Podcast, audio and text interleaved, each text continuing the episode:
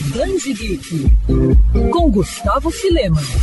Já faz algum tempo que Superman e Batman são oficialmente papais, enquanto Jonathan Kent, o filho do Homem de Aço com Lois Lane, está prestes a assumir a identidade heróica do pai, Damian Wayne, cria do Homem-Morcego de Talia Algum, passa por uma jornada de autoconhecimento após ter sido o Robin. Mas se engana quem acha que essa ideia é recente ou original. Entre as décadas de 60 e 70, histórias imaginárias e em realidades alternativas ditavam moda na DC, e foi assim que surgiu a saga dos Superfilhos original. Surgidos em World Finest, Clark Kent Jr. e Bruce Wayne Jr. decidem seguir a carreira heróica dos pais, mesmo sem o apoio deles. A partir daí, surge uma série de histórias envolvendo a dupla. E todas essas tramas foram reunidas no encadernado A Saga dos Superfilhos, que faz parte da coleção DC Graphic Novels, Saga Definitivas, um lançamento da editora Eagle Moss por aqui. No gibi, apesar das histórias de Superman Jr. e Batman Jr. serem bem diretas e comprometidas com a diversão, elas conseguem refletir o período histórico em que foram escritas, uma época de contestação e movimentos sociais distintos.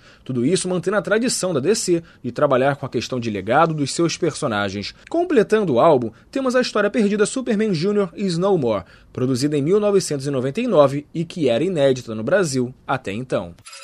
Quer ouvir essa coluna novamente? É só procurar nas plataformas de streaming de áudio. Conheça mais dos podcasts da Mandirinhos FM Rio.